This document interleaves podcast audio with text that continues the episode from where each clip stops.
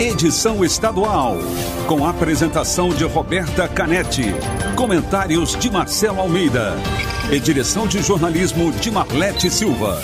T-News. T-News. Oferecimento Alimentos Caldo Bom. Hashtag Cinquentou. Uma festa de sabor e novidades para comemorar os 50 anos da Caldo Bom. E Farmácias Nissei. Nissei por perto. Com as melhores ofertas para você.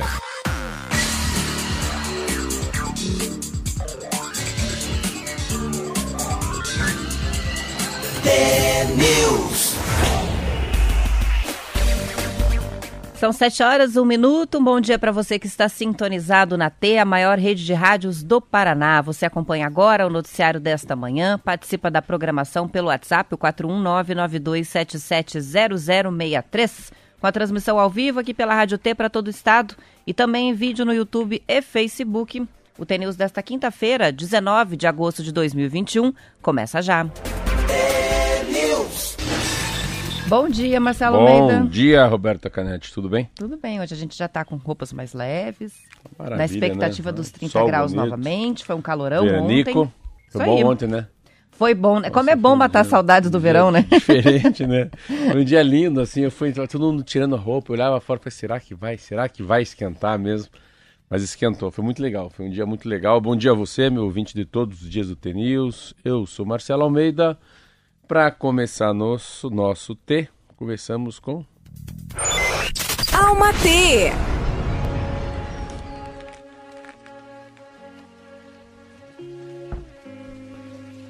Não ser mais a mesma pessoa de ontem é uma feliz confirmação. Uma feliz confirmação dos degraus conquistados no caminho da evolução. As coisas que eu costumava tolerar e engolir em seco, com um sorriso amarelo no rosto, pelo medo de desagradar, hoje são irrevogavelmente intoleráveis. Onde havia opressão, eu me silenciava pelo medo das consequências da minha opinião. Hoje, hoje existe coragem. Coragem para verbalizar a minha vontade, a minha verdade. Onde existia raiva, discussões e o domínio do ego, hoje, hoje existe a sabedoria que o permanecer em silêncio me ensinou. Entre os altos e baixos aprendi a valorizar a minha voz. Graças a isso entendi que algumas pessoas e situações não merecem meu tempo, minha energia e nem meu foco. Muito legal. São 7 horas e 3 minutos e a gente já vai começar a falar sobre a Covid. Mas antes, só registrando aqui, Marcelo, a gente teve alguns resultados importantes ontem no futebol. O Atlético Mineiro ganhou do River Plate, ficou com a vaga nas semifinais, 3 a 0 Nossa O Senhora. Flamengo fez 5 a 0 no Olímpia. Um jogo que teve torcida. 11 mil torcedores participaram da partida ontem. É uma capacidade Garrincha, limitada né? de público. Isso em Mané Brasília. Garrincha. Em Brasília. 5 a 1 pro, pro Flamengo. E o Londrina ganhou de 2 a 1 do Vasco. Olha que maravilha. Então tivemos também o resultado do Tubarão aí para comemorar hoje. Mas é uma, É, uma comemoração interessante para quem é ligado ao futebol, gosta de futebol, porque agora é a diferença dos times que terão torcidas ao seu favor ou contra, né? Eu, eu tava um dia falando com a Roberta isso da, da, de quanto um jogador né, precisa de torcida e quanto o outro não precisa de torcida, ou não consegue jogar com torcida. Agora começa a separar os homens da- da- dos meninos que eu falo. Ah, com torcida. Acho que o Atlético Mineiro também teve torcida. Então, aqui no Paraná parece que vai já poder ter torcida daqui uns alguns dias, não sei se nessa semana que vem ou não. E aí começa a ter um futebol de verdade, né? Que aí assim, né, é tão bom poder dar, dar uns gritos, uns xingamentos, Sem né? DJ com torcida Se- de verdade. É, isso vai fazer uma diferença enorme para todo mundo. Para o Curitiba é muito bom, que começa já liderando o segundo turno. Atlético Paranaense ali sempre bicando. Essa na matéria do Londrina também, né? Ter vencido é muito bom. O Operário empatou com o CRB 0 a 0 Então a gente está com o Coxa em primeiro, Havaí em segundo, CRB em terceiro e Goiás em quarto lugar agora na tabela da Série B. É, vamos falar mais para frente sobre a questão dos estádios, porque o, o, o que você mencionou aí do Paraná, na verdade é uma liberação de Curitiba, né? Eles mudaram, é, ontem renovaram a bandeira amarela e liberaram a realização de eventos esportivos com torcidas de até 5 mil pessoas. Então, agora, isso não significa automaticamente a reabertura dos estádios, há um combinado a ser feito com Perfeito. o governo do Estado, CRB, Perfeito. tudo isso. É, CBF, CRB. CRB não. o CRB não tem nada a ver a CBF. Então, assim, agora a gente aguarda, mas a tendência é de liberação é, é, uma, é, uma, é uma autorização. Parece que vai ter que ter o mesmo, o mesmo sentimento da Prefeitura de Curitiba, do Governo do Estado, da CBF, das secretarias estaduais, municipais de saúde e do Ministério da Saúde. Isso aí, voltamos no assunto mais para frente. Agora a gente fala sobre vacinação. A Anvisa negou ontem a autorização para aplicação da Coronavac contra a Covid em crianças de 3 a 17 anos, crianças e adolescentes. O pedido havia sido feito pelo Instituto Butantan, que produz a vacina no Brasil. Segundo a reportagem do Estadão, Marcela, a decisão foi unânime e considerou que o perfil de segurança da vacinação na população pediátrica não ficou demonstrado pelo Instituto nos dados que eles enviaram à agência reguladora. Os testes envolveram mais de 580 voluntários, um pouco mais de 580 voluntários, e essa amostragem foi considerada insuficiente. A relatora do processo na Anvisa, a Souza Freitas, também recomendou, além de não aprovar ah, o uso da Coronavac para adolescentes, recomendou ao Ministério da Saúde que avalie o uso da dose de reforço dessa vacina para os grupos de maior risco, como os idosos acima de 80 anos, as pessoas com a saúde mais fragilizada, né, que receberam duas doses da Coronavac. Tá aí então a proposta de se avaliar dar uma terceira dose da vacina. Desenvolvida pelo laboratório chinês Sinovac, produzida no Brasil pelo Butantan, a Coronavac está autorizada para uso emergencial no Brasil em adultos desde janeiro. Com a vacinação do público de 12 a 17 anos começando a avançar no Brasil, por enquanto, a gente só tem a Pfizer como uma vacina aprovada para uso nesse público. Isso mesmo, só a Pfizer. A China já está vacinando com Coronavac a partir dos três anos. Mas os Estados Unidos, Canadá, Chile, Israel, Japão, Singapura Reino Unido não, estão vacinando de 12 a 17 com Pfizer. Uh, eu vi uma reportagem, eu gosto muito, gosto muito do Bandeira, lá do chefe da Anvisa. E a Anvisa faz um papel muito legal porque ela não se envolve politicamente. Ela tá, eu gosto muito do papel, do jeito que eles falam. Mesmo sendo indicado pelo Bolsonaro, ele não está nessa coisa do negacionismo. Eles têm um papel muito relevante e eu acho muito legal o não, assim. Não que eu acho legal o não, mas que bom que não tem um sim tão fácil. Eu acho que essa palavra é muito melhor, né? E também para não ficar com essa guerra, porque Butantan uh, tem a Coronavac, e essa é a vacina do Dória, né? Daí a, a Oxford, a, a, AstraZeneca é a vacina do Bolsonaro. Ficou essa, essa dicotomia no Brasil que, que cansa um pouco a gente. Mas assim, a Coronavac não foi aceita, né? Ah, o Butantan, no fundo, tem uma ausência de informações. Se você ler a matéria inteira no, no jornal, você começa a entender, porque são tudo, são três, três fases, né? Um, dois, três. Mas são fases, assim, bem complexas, número de abordagem, né? Ah, eles têm uma dúvida, porque o sistema imunológico em fase de maturação nas crianças, é, essa é a grande dúvida, né? Ele não está maturado, né? O sistema não está pronto. E também o número de participantes foi insuficiente, que eu vi uma matéria sobre isso. Então tá aí. A Coronavac em adultos é, é, tudo bem, mas em criança não.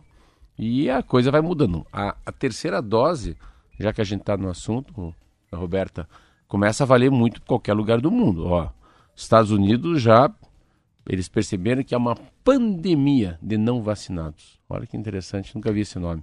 Puxa então, vida. É, a dose essa é questão de tempo para todos os países.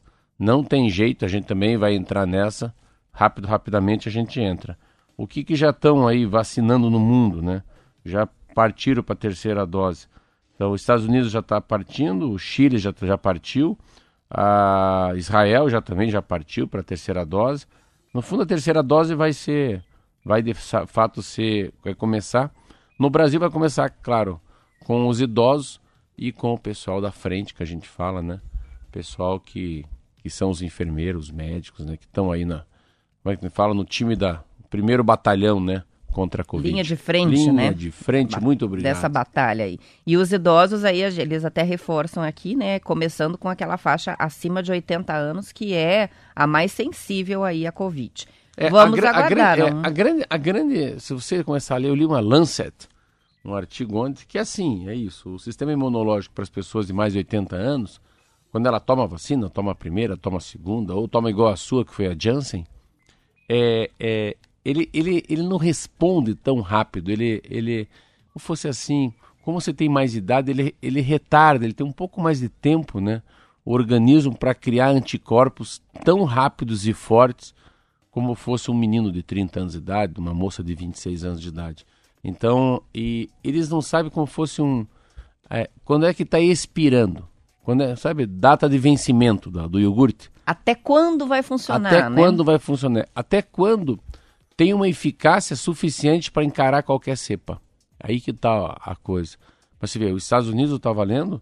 Os Estados Unidos estava com 10 mil, olha isso aqui, 10, é, disparou de 10 mil casos no início de julho por dia para 150 mil no começo de agosto até o momento. Então, assim, é impressionante. É impressionante, desesperador, desesperador. né? Desesperador. Olha que interessante. Porque mais podiam um, estar tá na reta final. Mais de um milhão de americanos buscaram independentemente uma dose extra de vacina antes da decisão oficial sobre o reforço ter sido anunciado. Israel e Chile já aplicam injeção extra, enquanto o debate sobre a medida ganha muita força aqui no Brasil. Então, Chile já está fazendo, Israel está fazendo, os Estados Unidos já está liberando. Antes dos Estados Unidos liberar, as pessoas, um milhão já tinham procurado a extra, e para nós não vai ser diferente.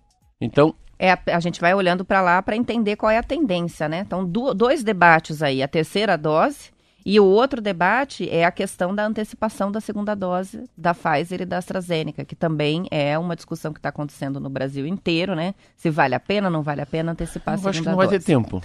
É, porque a vacinação está avançando. A minha está para 13 né? CD. Eu acho que não vai ter tempo, assim. Ele, e ele... quando falar vamos antecipar, já está na hora de quem está aguardando a tomar segunda. a segunda dose Isso. de qualquer forma. E, e, e, vamos antecipar, e assim, daí, cara pálida.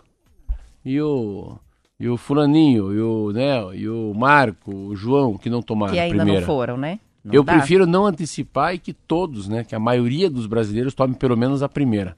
Eu acho que é mais prudente. É o que está sendo feito, né? São 7 horas e 12 minutos. Vamos para o intervalo, a gente já volta com outras notícias.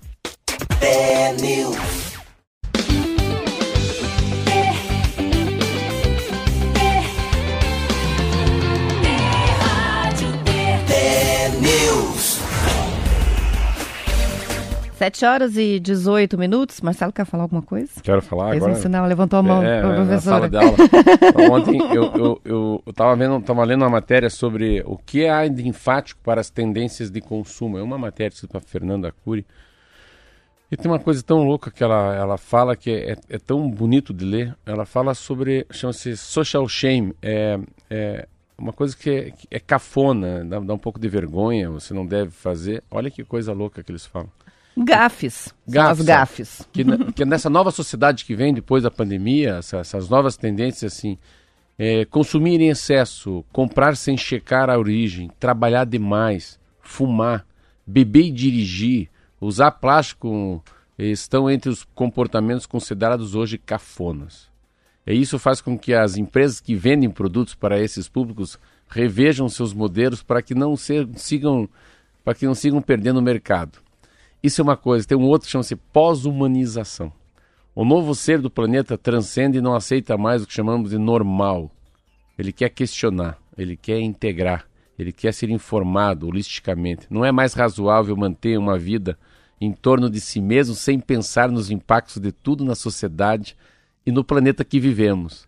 Estamos num processo de libertação de qualquer status quo ou de padrão que nos aprisiona em idade, sexo, cor, religião, nacionalidade. Segundo ela, o novo humano, o novo humano vive bem sozinho, medita, se alimenta bem, precisa consumir produtos e serviços que vão até ele de forma muito fácil e acessível. Então é, é um estudo que começa a falar do que, que vem para frente, né? Em relação à roupa, em relação à comida, em relação a comportamento na família, as reuniões. Eu estava vendo um aqui que, que, é muito legal a história da, do, dos fashions, é, a, a, as modas que vêm, a fast fashion, fast fashion. A moda vem e troca muito rápido e quanto, quanto o vestuário polui o mundo. Quanto custa para colocar tinta numa roupa, numa calça jeans, uh, o quanto usa do mesmo produto que se faz a PET, a garrafa de refrigerante, Então, usa-se muito Tava, mais. inclusive, a Greta esses dias falando que é por isso que ela não compra mais roupas, que ela vai usar as mesmas roupas para o resto da vida e não vai mais consumir roupas por causa desse impacto. É, mas o impacto é quando se usa de PET. Assim, o mundo, 60% das PETs são usadas nas roupas e não nas garrafas. Então são dados assim que se fica assim, meu Deus, mas nunca, nunca imaginei que para fazer um vestuário, fazer uma calça, fazer uma japona, fazer uma, uma meia custa muito ao meio ambiente. Então, você vê. E há grandes marcas já trabalhando né, com as roupas sustentáveis e é uma onda que se está surfando aí com bastante folga, porque as pessoas estão valorizando sim. É o que? A consciência da coletividade, a responsabilidade não só com o espaço, mas com as futuras gerações. Sim. E para as empresas, a governança socioambiental, porque a empresa que não é ecologicamente correta está perdendo o mercado. Isso, Isso é um mesmo. fato e isso é no mundo inteiro. Agora, essa listinha aí das gafes, eu estava pensando numa esses dias, Marcelo, que parece, é, conversando com outras pessoas que também migraram para o home office, que trabalham com nesse universo em que a gente tem que ter conversas e reuniões a todo momento, parece que virou falta de educação e reunião presencial, sabia? Porque você convida hoje uma pessoa para uma reunião presencial, a pessoa que perderia ou usaria uma hora do seu tempo fazendo uma videoconferência com o trânsito, até achar lugar para estacionar, É verdade, sobe, toma verdade. aquele café, volta, aquele tempo vai de uma para três horas e parece já falta de educação até. Então precisa justificar para você fazer Não tinha um, pensado nisso. é, vira uma solenidade. Então, a reunião presencial, ela realmente precisa ter é, uma, uma extensão maior, ou uma, um grupo maior conversando. Aí, ok. Não pode ser curta. Mas o do cotidiano fica aparecendo, poxa, sério você vai fazer ir até lá? Engraçado isso, É, né? mudança- E antes a gente nem questionava e nem cogitava fazer essas conversas por videoconferência. Agora virou a facilidade. Você É. faz três reuniões no espaço de tempo que você faria uma antigamente, mais produtivo Socializa menos, né? socializa menos. Tem, bom. lógico que tem impacto, lógico que tem Tudo um lado tem um lado ruim, positivo e negativo. Tô, brincando com, Mas com a é- mudança de comportamento. Mas lógico que a Boa- presença mas ainda é boa para pensar. é isso aí. Ó, a gente tem participações chegando. Márcia de Campina da Lagoa, vamos girar. É, Eu gosto muito de ver os comentários pelo Facebook para ver até onde a gente vai. E é muito a cidade sintonizada na T, né? É, temos o Jabuti é, participando de Ubiratã, é, dizendo o seguinte: se o Fluminense ganhar hoje a semifinal da Copa Libertadores. Ah, a final vai ser brasileira. Palmeiras, a semifinal com o Atlético Mineiro e o Flamengo com o Fluminense. Olha que legal, Brasil dominando ali a Libertadores. Tem o Márcio de Campina da Lagoa, 23 graus, está informando lá. O Francisco, que é de Cambará. A Simone participa de Quirinópolis, em Goiás. Tem o Gelson, que está aqui com a gente, de Saudade do Iguaçu. Conhece? Legal, conheço. Essa eu não conheço. O Márcio da Lapa, que é pertinho de Curitiba. A Valdirene está em Faxinal. A Verônica em Campo Mourão. E assim vai. Todos participando pelo, pelos comentários ali do Facebook e também do YouTube. Vamos para mais notícia. Os pais e responsáveis das crianças e jovens pobres no Brasil ainda têm um grau de instrução baixo, o que compromete o futuro da geração e aumenta os riscos de perpetuação da pobreza. Mais da metade das crianças e jovens que hoje são pobres no Brasil viviam em 2019 com responsáveis sem ensino fundamental completo. A falta de pais com ensino médio completo na família era ainda mais crítica. Se dava em 3 quartos ou 76% do grupo. Os números são do estudo do Instituto Mobilidade e Desenvolvimento Social, que mostra que, apesar de ter havido melhora em anos recentes, a parcela de crianças e jovens pobres em lares com responsáveis que têm a baixa escolaridade ainda é muito elevada. O nível de escolaridade dos pais se reflete nas chances das crianças estudarem mais e melhorarem as condições de vida. Paulo Tafner, que é diretor do Instituto e responsável pelo estudo, disse ao Valor Econômico que pais com menos instrução têm mais dificuldades para apoiar os estudos dos filhos e para ajudar nessas dificuldades. Além disso, eles tendem a alternar períodos de desemprego e emprego com renda flutuante, menos espaço para investimento na educação. Os pesquisadores salientam que uma escola forte para ajudar as crianças e os adolescentes a avançar e romper esse ciclo da pobreza. Mas no Brasil isso não está acontecendo. Ele cita que são quase 90 dias sem aulas por ano no Brasil, comparado a menos de 40 dias nos Estados Unidos e na Europa. A carga horária diária é baixa, 4 e 5 horas aqui, e a infraestrutura nas escolas também está aquém da necessidade. Ah, essa resposta, não, essa, essa lição vai cair, né? Na, na- essa questão vai cair na lição de casa daqui a uns anos para o Brasil todo. Assim, é a, a palavra que eu falar é dura, mas quem está mais pobre fica mais pobre. Educar o seu- né? A educação ah, eu fico imaginando a dificuldade, né? A dificuldade para quem é desempregado, não tem ensino médio completo, é a, a maneira com que os pais terão que exigir dos filhos, né? Aí não tem mais, a conectividade é baixa, os professores do, da, da rede estadual, rede municipal, têm suas dificuldades, é claro, que é um novo modelo de ensinamento, né? Um novo modelo de, de passar as matérias para frente, mas assim, é, um Brasil que está com hoje, estava vendo, tem 14 milhões, acho quase 15 milhões de pessoas desempregadas com mais de 18 anos, que é um número enorme. E pelo outro lado vem uma automação, de ficar falando só aqui em fintech, startup, drone, carro voador. É, tudo, tudo aqui é. Metade do que eu leio no jornal é, é coisa envolvendo em tecnologia de informação, celular é, inteligente. Sim, é nessas startups trabalham com tecnologia, inovação. Qual que é o perfil dos profissionais Não, jovens? Dizendo, Concurso superior, é com a, qualificação a, profissional. A, né? a, pandemia traz uma. A desigualdade que a pandemia traz, o vácuo, né, o buraco, o abismo, é muito grande. Nossa, mas na educação, então, deve ser assim. É, pode ser que a, a diferença numa escola pública, numa escola privada, durante essa pandemia, seja muito alargado, né? Então, é muito, é muito triste, assim. Eu fico, às vezes olhando, pensando. Eu, eu tenho, acho que a, minha padaria deve ter uns 90 funcionários. Uh, eu fico olhando eles, o que, que eles fizeram, o que, que fazem da vida. E como esses que tiveram um pouco mais de acesso à escola, como eles têm mais, uh, mais espaço na hora da, da entrevista. É impressionante como, como vale numa entrevista o grau de escolaridade. E, não é só isso também, é grau de percepção, né? De poder escrever uma redação, é, discernimento de um texto. Se a gente for para a educação mesmo, Roberto, assim, é a taxa de leitura, né? É, é, é muito isso, assim, a, a, a escola traz para a gente uma, uma formação do caráter, do posicionamento, da percepção, do, do sentimento, né? Do feeling. Isso traz, né? Você começa a conseguir...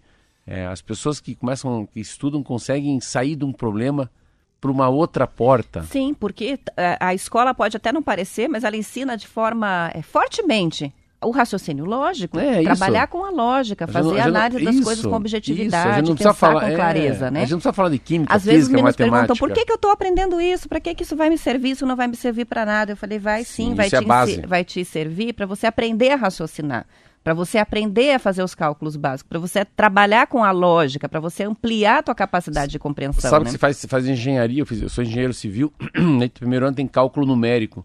Não, você fala, o que, que eu vou usar isso na minha vida? O que, que eu vim fazer esse curso de engenharia? Aqui não tem nada a ver. E não é um, né? Eu lembro porque meu pai falava disso porque fez também engenharia. É. Cálculo 1, cálculo 2, cálculo, não é isso? 3, é. Mas você não sabe para quê? Você nunca vai usar na padaria, não vai usar no mercado, não vai usar com a família, não vai usar com a esposa. Mas você não, você não precisa saber por que vai ser usado. Porque ele é como fosse um alicerce da casa. Sabe a viga de baldrame? Ela é a base do conhecimento. Mas você sabe aquilo, aquilo está guardado. Aquilo você nunca mais conscientemente você vai usar. Mas na hora que você for discutir um orçamento com alguém, de alguma maneira aquilo que você aprendeu na faculdade de engenharia que você odiava, você está sendo usado, usando aquilo sem saber que está usando. É isso que se disse. A escola é para ter raciocínio, é para ter indignação, para poder ter um posicionamento em relação ao assunto, para poder sair fora de uma, de uma cilada. É, é muito mais para a vida, né? Do que para um emprego, às vezes. É, e essa, e essa realidade é uma realidade muito difícil de virar, né? Das famílias mais humildes poderem investir em educação, até porque elas não têm o que investir em educação. Não tem dinheiro, não tem condições, não tem, às vezes, o equipamento até, né? A gente é, vai voltar a esse assunto amanhã, que é a questão do acesso à internet, mas foi uma coisa que se colocou à prova, né? Com, com a pandemia. a, a falta de capacidade do Brasil como um todo é de, de fornecer a educação remota para os seus estudantes, para as famílias, por conta simplesmente da falta de acesso à tecnologia. Pronto. Não tem celular, não tem internet não, banda larga. Só, só essas duas acabou. Acabou. Não precisa, falar. No então resto. foi isso foi uma, uma, uma, questão que vai precisar ser mexida no futuro é. aqui, né? Vamos terminar já, porque são 7 horas e 29 minutos, para a gente ir para o intervalo, voltar com as notícias de Curitiba e região metropolitana aqui na Rádio T. Continuamos a transmissão ao vivo no YouTube e no Facebook até às 8. Mas aos que ficam, a gente volta amanhã, pontualmente às 7 horas. Até amanhã. Até lá. São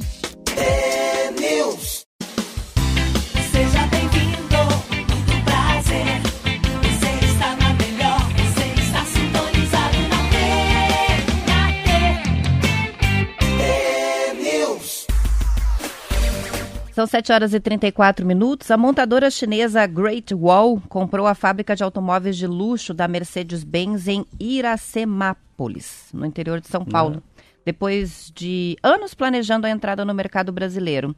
A fábrica está fechada desde dezembro e produzia os modelos Classe C e GLA, que é um utilitário esportivo. A expectativa é de que os primeiros automóveis da chinesa saiam da linha de produção já no ano que vem. A Great Wall é a maior fabricante de automóveis de capital privado da China. A especialidade são os SUVs e picapes, que são fabricados em vários modelos, inclusive elétricos. Segundo reportagem do Estadão, os SUVs são líderes de vendas no Brasil, um pouco à frente dos modelos hatch. A entrada no Brasil faz parte da estratégia da Great Wall de se tornar uma empresa global. É, eles são muito grandes, chineses, muito ricos. É uma planta que produz hoje, uma planta, uma planta de uma indústria, né, com uma planta que ah, produz 20 mil automóveis. eles vão produzir 100 mil automóveis anualmente. É, tem 2 mil funcionários. Eu nunca tinha ouvido falar a palavra Irecemápolis. Você acredita isso? Eu também não. Eu não, eu sabia nem o que é Falei essa cidade. Né? pausadamente. Né? É. E a... é uma fábrica nova que foi inaugurada em 2016. Você vê que interessante, né? 16 para 21, já estava fechada, pandemia, semicondutores. E, claro, que é uma decisão também. A Mercedes, no fundo, ela tem uma dificuldade, né? Principalmente para a pandemia e, e, de não produzir carro elétrico, né? Então essa é uma essa é a grande sacada do mundo, né? Esse pulo do gato, né? É, imaginar que a, a, troca do automóvel normal para o automóvel elétrico, assim, é muito é muito diferente. Então eles vão ter que é muito fica muito obsoleta, né? Então vende por esse propósito, não deixa que eles fiquem, continuem fabricando e a Mercedes-Benz principalmente já é uma empresa que começa a focar os carros híbridos e carros elétricos para 2030. Ah, alguns países eles vão puxar para 2035, né? E alguns outros países, acho como o Brasil, vai para 2040. Então, o time não é igual para todo mundo sair do carro de combustão, né, de gasolina, para uma matriz mais limpa. Mas eu gosto muito, muito dessa da maneira que o Brasil está pensando. Eu acho muito legal passo a passo, né? Sair do carro a gasolina para o carro álcool, sair do carro álcool para o carro com motores híbridos, né? Que pode usar o álcool e também vai ter a, a própria energia enquanto roda o carro, e os carros que são os mais caros, que são 100% só a bateria, carros elétricos, que hoje aí não chega a 1% né, no Brasil. E a empresa chinesa de tecnologia, Xiaomi, anunciou a abertura de mais cinco lojas físicas no Brasil e uma fica em Curitiba.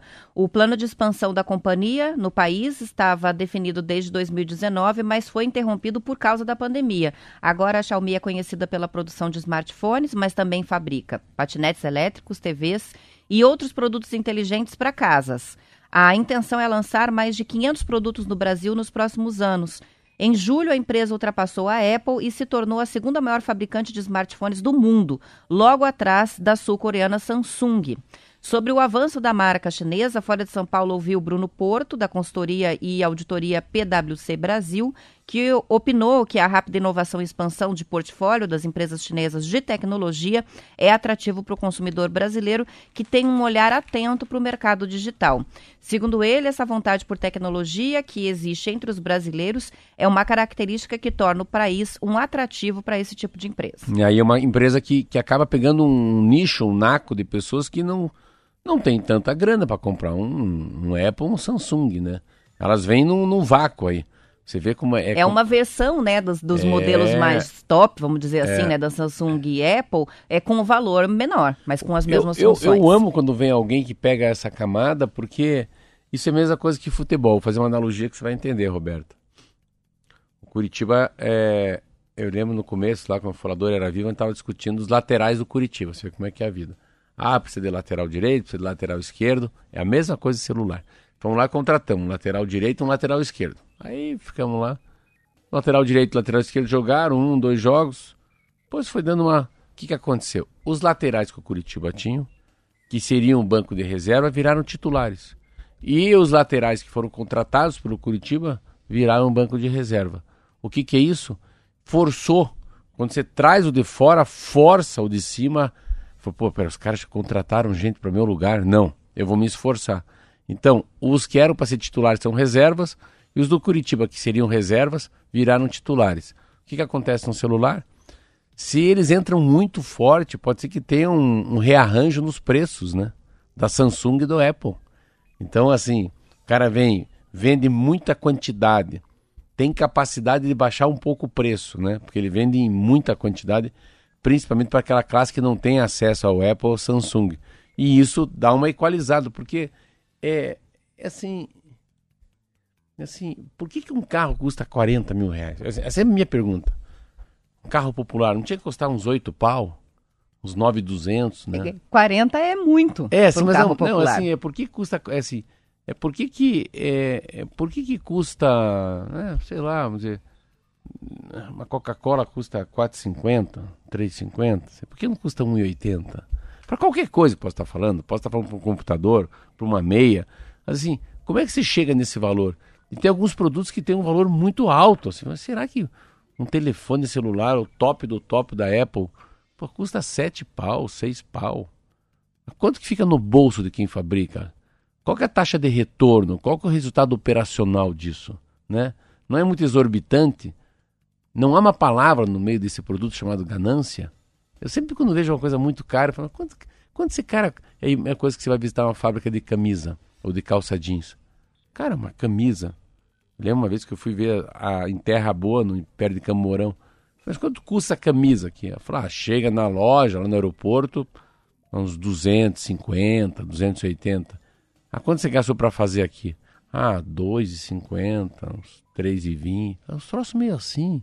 Então, claro, você tem um processo, depois tem a lavanderia, tem que pôr o botão, tem que colocar o selo. Mas não, não tem justificativo É. para uma diferença Não, e assim, outra né? coisa, e que quem- margem de lucro é essa, é, e né? não, e quem faz, a fábrica e a mesa só coloca, ah, isso aqui é Mr. Cat, isso aqui é Richard, isso aqui é a loja da Roberta, essa aqui é... Então, depois vai o, o sticker, né, o stamp, a marca da roupa, mas a costureira é a mesma. O tecido é o mesmo. Você vê, você vê como fala, né, como, como as marcas falam. Então, é, um relógio Rolex, eu estava vendo esses dias numa revista que eu estava lendo aqui, custa 98 mil reais. 98 mil? Não, mas assim, um relógio, eu fico fazendo essas coisas que é boba. Um relógio para comprar quantas bicicletas então? Eu começo a fazer essas contas. Quantas tostadeiras? Eu fico endoidecido, meu Deus do céu, é muito caro. Então, claro, aí tem um nome. Só para o cara falar, comprei um Rolex, você não precisa dizer que é um relógio. Você sabe que o Rolex é relógio, né? Isso. E olha só, com relação a Xiaomi, o que vai ser produzido aqui, eu estava até pesquisando para ver os modelos, né? É, além dos smartphones, porque a gente está focando nos smartphones porque é o produto mais popular, né? Mas tem todas aquelas tecnologias tipo Alexa, né, de smart homes, que isso é um boom que está para vir, né? É, os novos imóveis já estão vindo com estrutura para a implantação desse tipo de, tec- de tecnologia Ah, de é inteligência dentro do disso, apartamento, abre a cortina, é, já aquece a água, é, desliga a, Eu a não gosto de falar isso, sabe por quê não? Ah. Ah, porque eu tô tão velho, cara. Isso aí pra mim é tão, é tão fora do meu contexto. Imaginar que eu vou que eu vou abrir o portão da minha casa Vai longe. conversar com uma caixa de som. Não, não, eu, não, não. Eu, isso, eu, chegando em casa, eu peço pra, a água, a água começa a esquentar. Chegando em casa, a geladeira abre. Eu acho uma coisa tão... Ou, ai, não tenho certeza se eu desliguei o fogão. Tranquilo, vai lá no aplicativo, puf, aperta um botão e ele desliga. Então, esse tipo de tecnologia que está chegando forte no Brasil e agora tem uma concorrência aí para Mas Alexa. você fala com muito sorriso na cara. E, e eu não tenho nada disso, você tá? gostaria. Eu não Eu gostaria. gostaria. Ele gostaria? Eu, eu acho divertido. Não que eu precise, mas eu acho divertido. E eu acho que logo vai ser uma necessidade, porque tudo vira uma necessidade depois de um tempo, né? Logo as pessoas vão sentir que se não tem Sei, não sei. a inteligência artificial dentro de Olha, casa, elas estão fé. muito atrasadas. Você acha? Eu tenho essa impressão. Não estou dizendo para já, mas para alguns anos, né? É. Vai ser uma coisa estranha quem não tem nenhum tipo de, de inteligência artificial É, mas coloca, de ó, você falou que ele vai trazer televisão, né? Ó, a televisão tá ficando fora de moda, hein? Televisão tá caindo muito, né?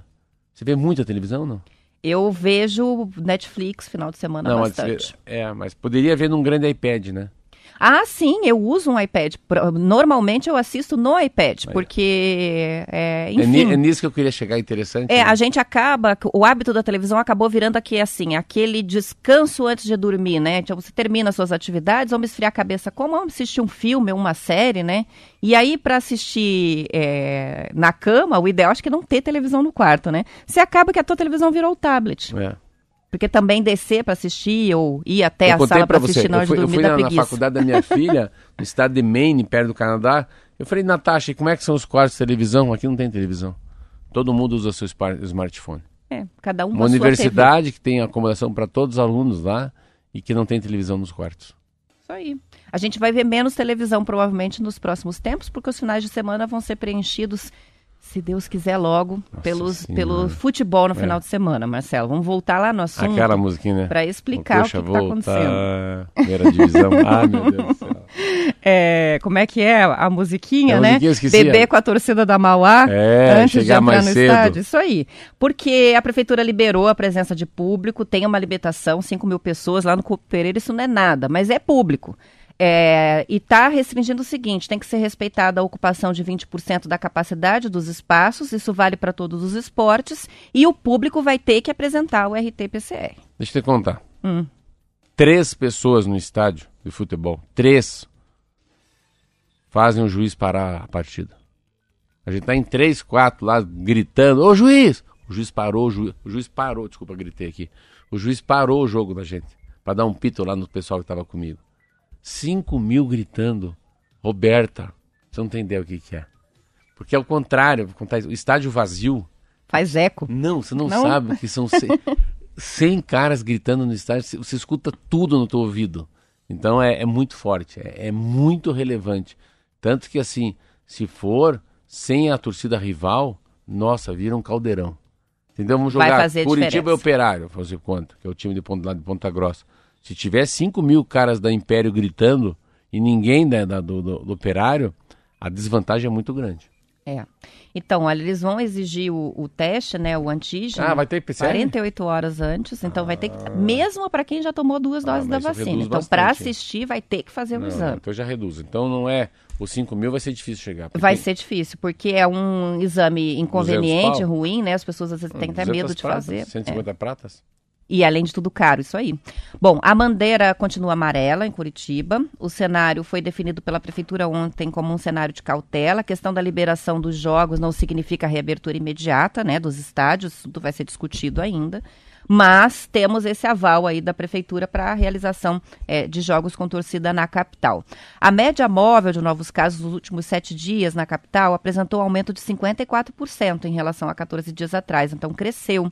O número de casos ativos também está em alta, 24% nesse período de duas semanas.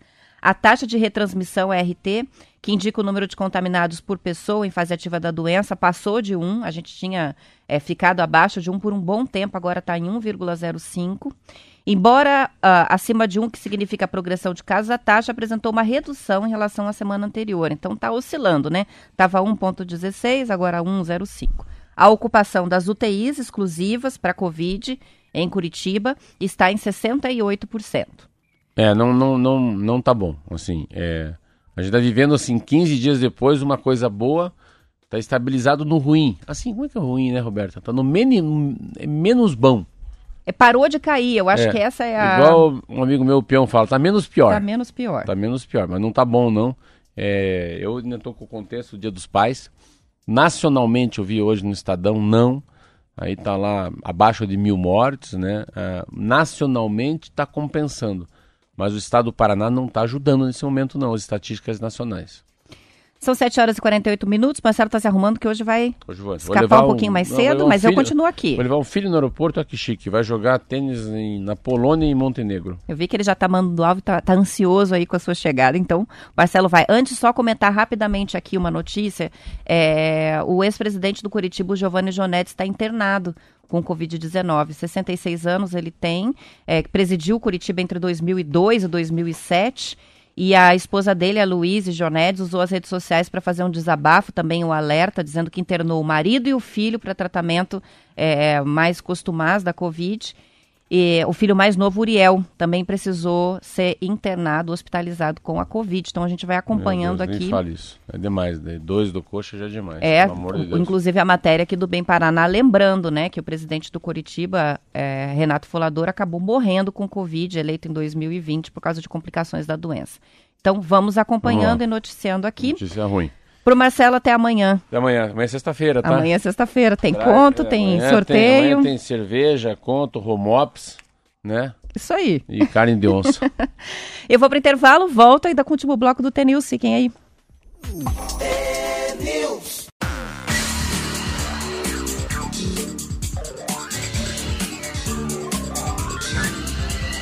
TNews.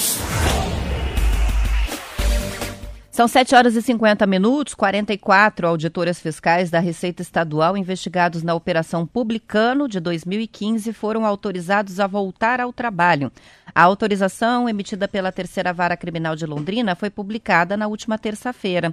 Os servidores são acusados de cobrar propina de empresários para anular débitos e reduzir o valor de impostos o juiz teria levado em consideração o fato de que a ausência dos fiscais, dos auditores fiscais afastados, que juntos representam 10% do quadro de servidores da Receita Estadual, prejudica o trabalho do órgão. Também foi usado como argumento ah, os altos gastos com salários que continuam sendo pagos há seis anos e que, em alguns casos, chegam a mais de 20 mil reais. Os auditores investigados só poderão executar atividades administrativas e não poderão voltar para a fiscalização. Além disso, eles devem trabalhar em delegacias diferentes das quais atuavam e perderam os poderes de polícia. O retorno ao trabalho dos investigados atende a um pedido feito pela defesa de três servidores afastados. As informações estão na Folha de Londrina. Complicado, né? Faz o afastamento mas os salários continuam sendo pagos e eles, todo esse tempo, desde 2015, estão em casa recebendo a remuneração, afastados das atividades, mas enfim, tendo esse custo aí a Receita Estadual sem é, o braço, né, a força de trabalho ali é, de 10% do quadro de servidores da Receita, que são os servidores acusados de envolvimento no esquema. Complicado até o fim da investigação, até o fim da investigação não, né? No fim do processo judicial não dá para afastá-los de forma definitiva porque não estão condenados. Então fica nessa situação é, será que o melhor é que voltem ao trabalho, que fiquem afastados até o fim das investigações? O problema é a falta de celeridade né, da justiça, todos esses anos aí é, com o processo ainda correndo. As usinas de etanol do Paraná não devem se beneficiar da medida provisória do governo federal que permite aos usineiros vender o combustível diretamente para os postos. A gente noticiou essa medida provisória do presidente Jair Bolsonaro aqui na semana passada, inclusive relembrando, né, que lá atrás, em 2019, ele dizia que isso poderia resultar em um bom desconto nas bombas para os consumidores, o que provavelmente não vai acontecer. Em reportagem, a Gazeta do Povo ouviu o presidente da Associação de Produtores de Bioenergia do Paraná, o COPAR, que é a entidade que representa o setor. Para ele, o Miguel Tranin, a pequena economia no custo do frete não deve valer a pena para os produtores do Estado, que dificilmente vão aderir a essa venda direta. O texto da MP prevê que as usinas podem excluir o distribuidor da cadeia do etanol, mas não estabelece isso como regra, fica facultativo. O Ministério de Minas e Energia justificou a medida alegando que as alterações logísticas podem reduzir os preços dos combustíveis. A reportagem informa que, com a pandemia e a estiagem afetando resultados das plantações de cana-de-açúcar, as usinas do Paraná deixaram inclusive como secundária a produção do etanol hidratado, que é usado para abastecer os carros, e passaram a investir mais no etanol anidro, que é uma mistura obrigatória na gasolina brasileira. Pela legislação, a gasolina leva é, na mistura 27% desse composto. O setor previa para o Paraná uma safra de 34 milhões de toneladas de cana, mas revisou as estimativas pelas condições climáticas e restrições da pandemia. Com isso, a safra deve ser de 30 milhões de toneladas.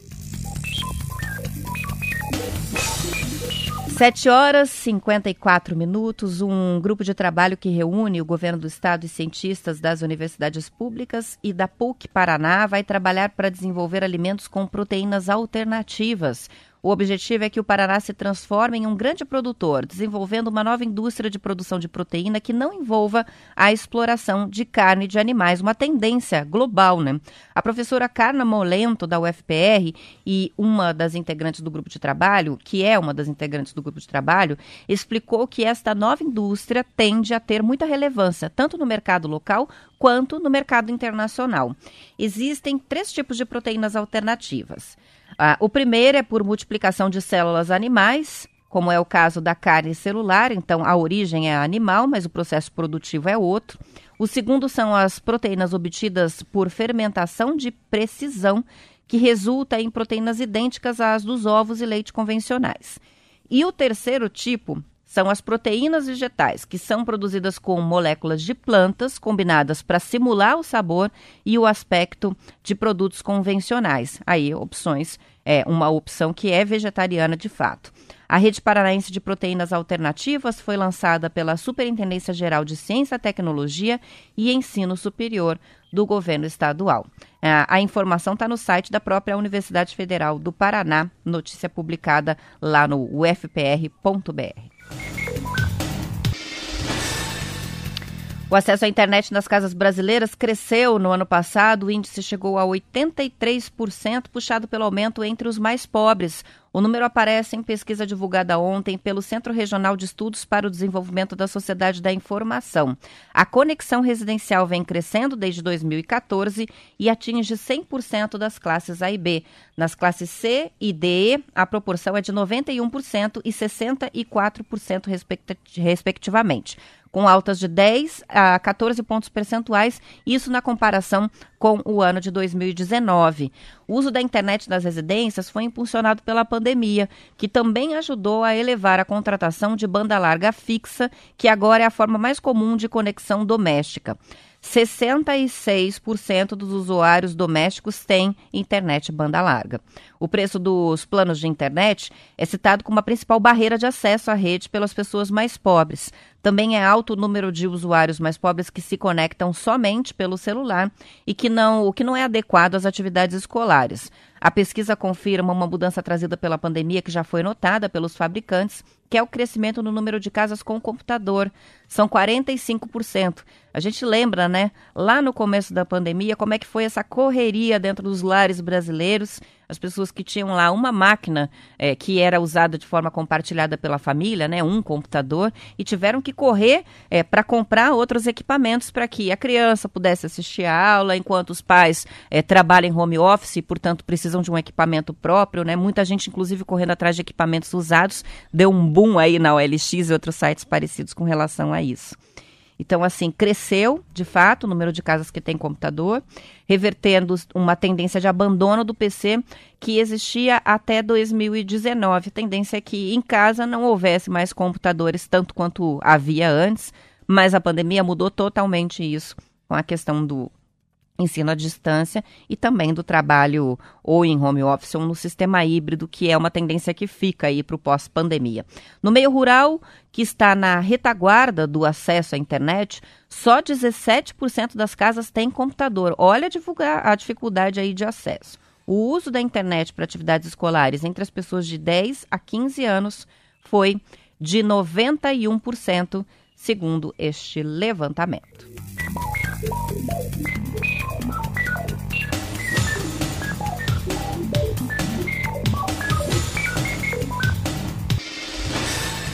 Para a gente fechar falando aí sobre a vacinação em Curitiba, a Secretaria Municipal da Saúde está antecipando para hoje a aplicação da segunda dose das vacinas da AstraZeneca e da Pfizer para as pessoas com idades entre 59 e 51 anos, 58 anos, 59 e 58 anos vão ser contempladas as pessoas de 59 anos que receberam a primeira dose lá em 2 de junho e as de 58 anos que foram vacinadas em 5 de junho. Para esse público que tomou a vacina fora do cronograma, nos períodos de repescagem, não há antecipação da segunda dose, portanto. Os que não receberam a mensagem de convocação pelo aplicativo Saúde já não terão a segunda dose antecipada para essa quinta e devem seguir a data agendada anteriormente. Quem for convocado não conseguir comparecer hoje pode tomar a vacina em outra data em que haja aplicação de segunda dose também. O intervalo convencional entre as doses das duas vacinas, da AstraZeneca Oxford e da Pfizer, é de aproximadamente 90 dias. A redução para esse grupo será de 11 dias. São 7 horas e 59 minutos. É só para a gente fechar uma antecipação que foi decidida pelo Comitê de Técnica e Ética Médica da Secretaria depois de um levantamento que foi feito localmente. Isso não é uma regra para todo mundo, mas para Curitiba decidiu-se, portanto, para fazer essa antecipação. Vamos encerrando por aqui. São 8 horas. Amanhã eu e Marcelo Almeida voltamos pontualmente às 7 com as notícias, com conto, com o desafio do Radinho e tudo mais. Uma ótima quinta-feira para você. Até lá.